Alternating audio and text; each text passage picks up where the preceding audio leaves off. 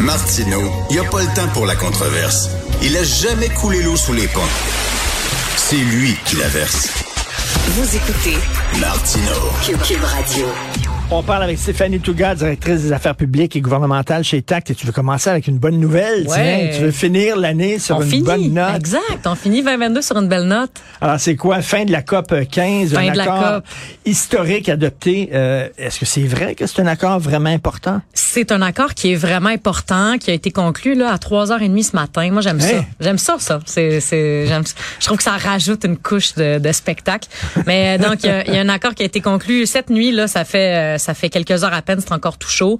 Euh, ce qu'on nous dit donc, c'est que ça a été euh, adopté euh, par consensus là, par l'ensemble des personnes qui étaient présentes euh, dans le, dans, dans le cadre de la COP 15 à Montréal. Pour rappel, à la différence de la COP euh, qui a eu lieu en Égypte, par exemple, il y a quelques semaines, qui portait sur le climat, sur les changements climatiques, là, la COP qui, qui avait lieu à Montréal, elle portait sur la biodiversité. Fait que la protection de notre nature, de nos animaux, faune, flore, etc.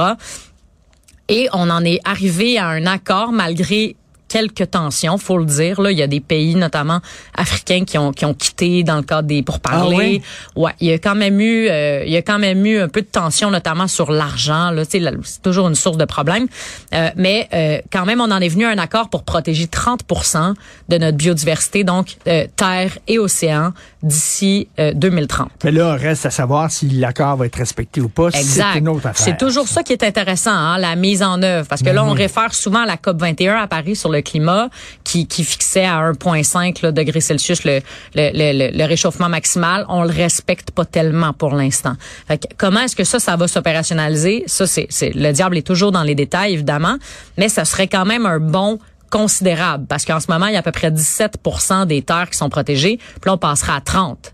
Il y a à peu près 8 des océans qui sont protégés, on passerait à 30. Fait qu'il y a quand même une volonté puis un geste fort qui sont posés par les par les pays pour essayer de protéger notre biodiversité. Puis ça, franchement, c'est une très, très bonne nouvelle pour Et- finir l'année 2022. Et autre bonne nouvelle, Oui. il n'y a pas eu de dérapage et de grosses manifestations, Non, en de vandalisme et tout ça. C'est-tu parce qu'il y avait beaucoup de policiers? Ouais, c'était Ou je incroyable, pas, hein, la c'était quantité fou, de police. là. Je veux dire ça, euh, ben non, je veux dire, moi, je me rappelle de 2012, là, j'étais à l'université, là, puis il y avait pas de la police de même des rues, là. C'est, c'est comme un autre niveau. Donc, euh, oui, oui, peut-être que ça, ça a eu lieu, ça a eu un effet dis- dissuasif. Le fait que ce soit la fin d'année, les gens sont fatigués, c'est mis à neiger, à faire froid.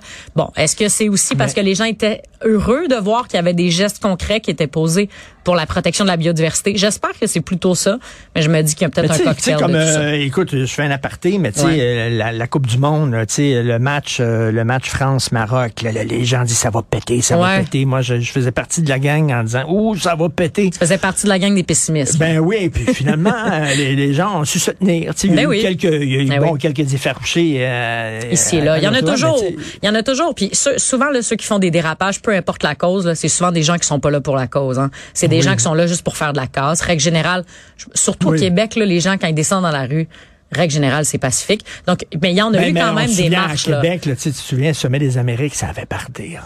Mais je, j'étais- je, je m'en rappelle pas vraiment. Non, mais je dire, t'as- t'as- mais je devine. je devine, ça pas mal. T'étais pas né, c'est ça, c'est ça.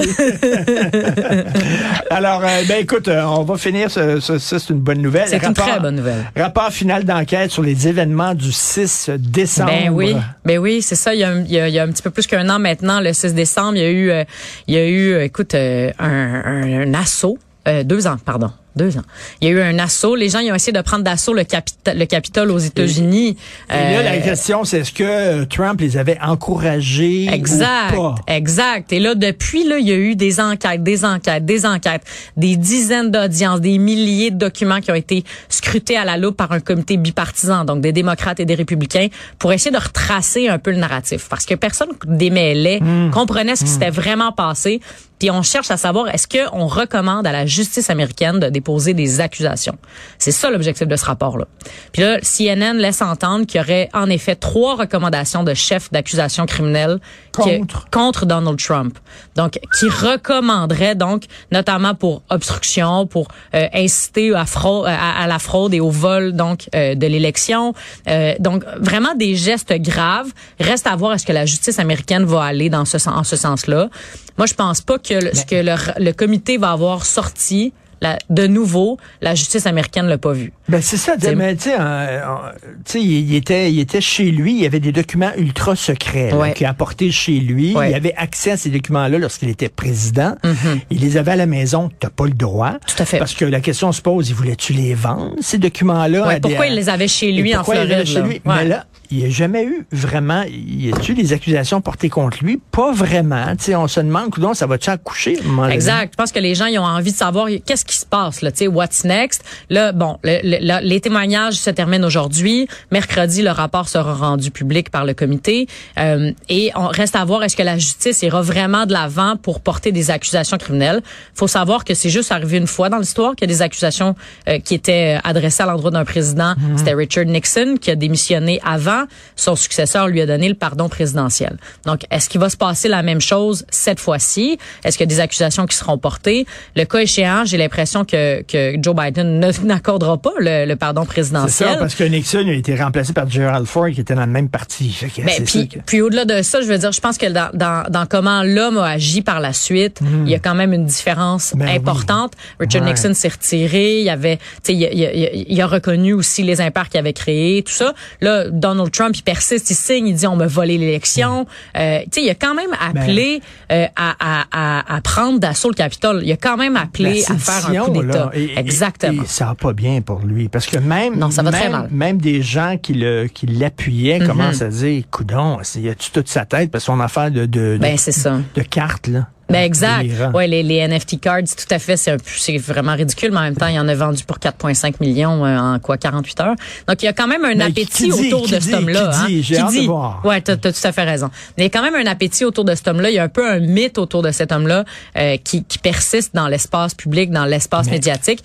Mais avec l'élection de mi-mandat qui a eu lieu en novembre, où beaucoup de républicains se sont cassés les dents, j'ai l'impression que son appui au sein du Parti républicain s'effrite Oui. s'effrite pour laisser de la place à quelqu'un comme un Ron DeSantis, par exemple, qui lui affiche déjà, ses intentions de briguer la chefferie du Parti républicain. Qui est un, gars de droite, mais qui a pas l'air d'avoir des problèmes de santé mentale. Parce que je m'excuse, euh, Donald Trump, c'est c'est vraiment... Puis il y a un autre qui est weirdo aussi, Elon Musk. Oui, Elon Musk, lui aussi, hein, un autre que, écoute, il y a quel quel homme particulier?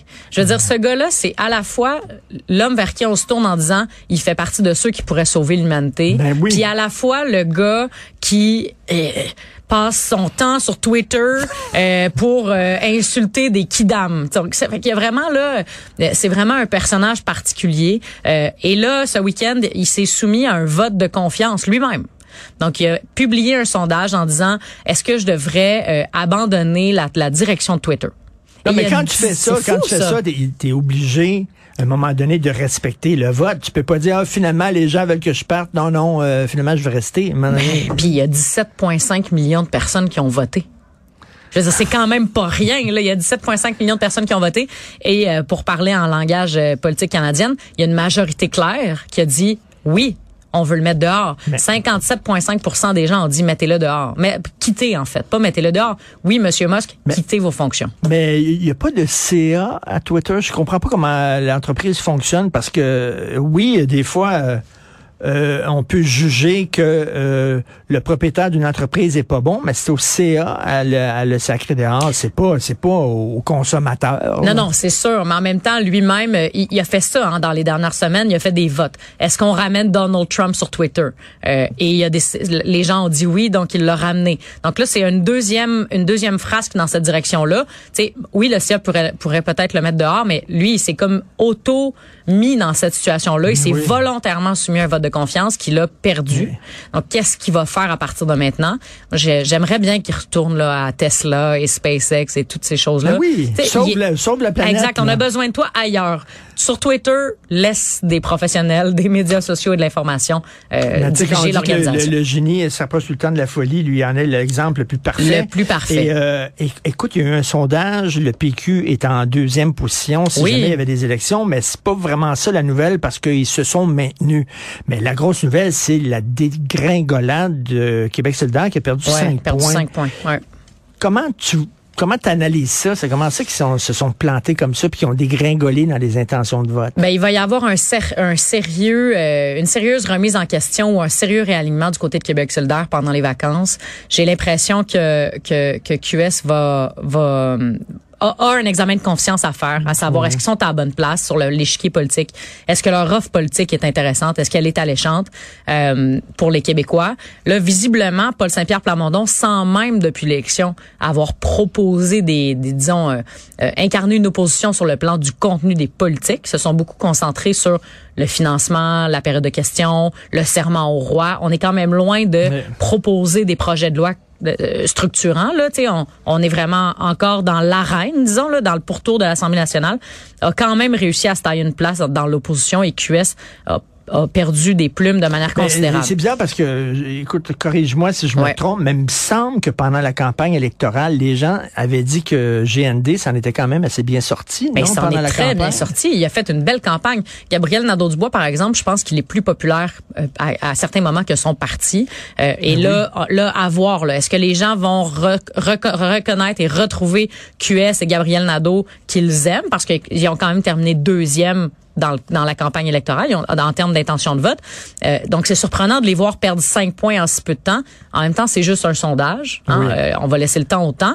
Euh, mais Paul Saint-Pierre tire vraiment bien son épingle du jeu. Il se distingue, il se démarque, contrairement à, Marc Tanguay aussi, qui se démarque pas du tout, lui. Et d'ailleurs, je suis allé aux funérailles de, de Jean Lapointe dimanche. Les deux étaient assis un, côté de l'autre, PSPP et Marc Tanguay. Puis hum. ça jasait là, avant, avant, le, avant la cérémonie. là. Euh, mais moi, moi, je suis contente d'entendre ça. Parce que t'as beau être des adversaires en politique, si on n'est pas capable ben de se parler, on n'arrivera à rien. Euh, Moi, je, je, je, crois fermement à ça. Je pense que tu peux être des, un adversaire dans le Parlement, tu peux être un adversaire sur le plan des idées, mais si le dialogue est rompu entre des élus, hmm. puis entre les, monsieur, madame, tout le monde aussi, mais entre des élus à fortiori, je pense vraiment qu'on n'arrivera pas à, rien de bon. Là. Et la question pour 2023 aussi en politique, c'est que est-ce que le parti d'Éric Duhem va survivre euh, à la fin de la pandémie? Ben, écoute, faut lui donner. Éric Duhem, il survit depuis l'élection malgré zéro élu, malgré pas de bureau à l'Assemblée nationale, malgré avec, pas de bureau, avec pas de bureau, euh, euh, avec le fait qu'il n'y a pas accès à aller faire des, des points de presse euh, dans l'édifice, dans l'enceinte de l'Assemblée nationale, il survit quand même.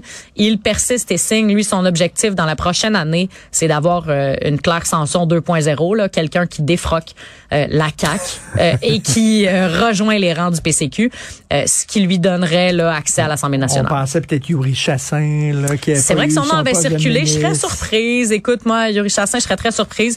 Mais il y aurait possiblement d'autres personnes, euh, d'autres élus dans la, dans la région de la capitale nationale ou dans Chaudière-Appalaches, des, des, des régions qui ont, que le deuxième était du Parti conservateur. Mais c'est quoi des gens qui se disent, j'aime mieux être un gros poisson dans un petit aquarium plutôt qu'un petit poisson dans un gros aquarium? Ben, il y a une question financière aussi, hein, parce que là, quand tu occupes des fonctions parlementaires et que tu deviens, par exemple, chef parlementaire du Parti conservateur, ben, tu as une prime additionnelle. Ah, il, y a, il y a ça aussi. Tout d'un coup, tu as du temps de parole aussi. Quand tu es dans l'opposition puis tu un député de la CAC, un parmi 90, puis que tu un backbencher en bon français, tu pas de temps de parole, tu n'existes pas, c'est difficile de te démarquer. Versus si tu as une fonction parlementaire pour le Parti conservateur et tu es l'unique parlementaire du Parti conservateur, tu as non seulement de la reconnaissance, mais euh, du financement additionnel. Écoute, en 2023, il va y avoir plein de choses en politique euh, provinciale, fédérale, et c'est peut-être là aussi que la Cour suprême va peut-être se prononcer sur la loi 21. On verra. Ça va mhm. faire beaucoup jaser. Ça veut dire qu'on va se revoir en 2023. On va se revoir en 2023. Merci beaucoup, Stéphanie. Salut. Merci. Joyeuse fête. Joyeuse fête. Bye.